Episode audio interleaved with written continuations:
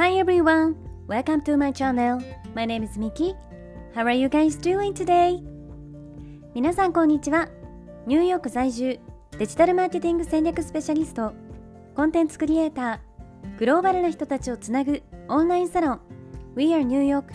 運営代表のミケルメです。このチャンネルニューヨーク未来を変える生き方では私ミケルメが世界の中心ニューヨークからポジティブなパワーを届けるストーリーや皆さんの日々のインスピレーションになるような最新のビジネスニュースマーケティングトレンドなどについてお届けしています。本題に入る前に一つ告知をさせていただきます。私が運営しているオンラインサロン We are New York ではここでは配信していないグローバルなキャリア形成やインフルエンサーとしての働き方self development などに関するより深い内容をクローズドのコミュニティで発信しています。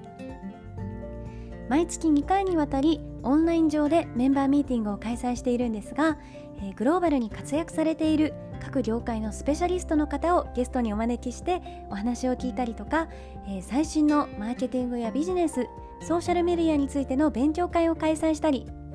夢を叶えるためのワークショップなどにみんなで取り組んでいます。たサロンには本当に幅広い年齢層の方そしていろいろな異なる職業や業界の方たちが集まっていますのでサロン内でお仕事が生まれたり一緒にビジネスをしたり日本や海外での人脈を作れたりと本当に有意義で素敵なコミュニティになっています。サロンの方ではより私のですねプライベートなお話や海外の最新情報に関する、えー、内容をですねシークレットブログでも配信しています。オンラインサロン We are New York は性別、年齢、住んでいる場所や食料などに問わずどなたでもご参加いただけるウェルカムで温かいコミュニティになっていますので、えー、興味がある方はぜひ概要欄のリンクから公式サイトをチェックしてください。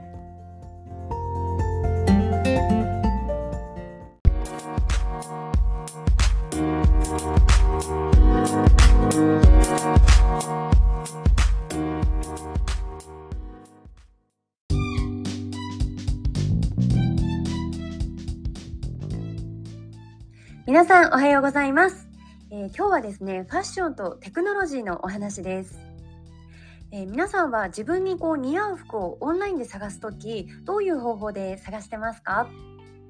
きっと多くの方はこうブランドの自社サイトに行ったりとかあともしくは日本だと ZOZO タウンのようなこういろんなブランドが一つのプラットフォームに、えー、集約されている EC サイトでの購入がメインなんじゃないかなと思います。アメリカもですね、えこの2つの、え購入方法が、まあ、主になってくるんですがそんな中、え今日はアメリカで2021年から話題になっているファッションの、えアグリゲーターサイトサイキというサイトをですね、えご紹介したいと思います。サイキっていうのは何なのかというと、え1980年代にですね脚光を浴びていた性格診断テストでビッグファイブっていう性格診断テストがあるんですがえー、なんとですねその結果に基づいてこうキュレーターされた商品をユーザーに提案、えー、提供するプラットフォームなんです。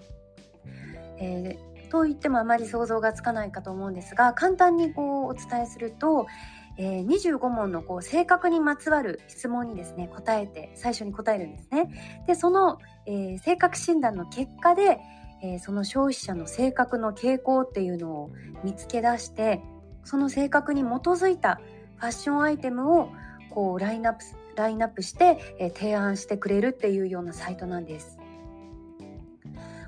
えー、今までのこう多くの EC サイトっていうのは顧客がこうサイト上で閲覧した商品とか実際の購入履歴から、えーと、AI が学習して類似したデザインのデザインとかテイストの商品がおすすめに出てくるっていうのが一般的ですよね。この再起ではですね、えー、そういったレコメンデーション機能の常識からちょっとこう外れていて消費者の心理と AI この2つの両側面からその人が求めるファッションを提案してくれるっていうようなコンセプトになっています。ね、面白いですよね。というのもですね、えー、この再起を立ち上げた創立者兼、えー、CEO のアナベル・マルドナド氏はですね、ファッション業界でキャリアを積む前はもともと心理学と精神科学を学んでいた方なんですね。で彼曰く、えー、この PSYKHE のサイトが実行しているフレームワークはファッションのパーソナライゼーションにかなっているなぜなら人は理屈抜きで洋服に惹かれるし本能的に強い感情を抱いて何かを見てすぐ「あそれは私」っていうふうに言えるでもこれまで性格診断のようなクイズを活用して例えばこう水玉模様は好きですか？とかそれはどうしてですか？などという質問以上のことを行ってファッションを正当に評価する人は一人もいなかったっていうふうに話しています。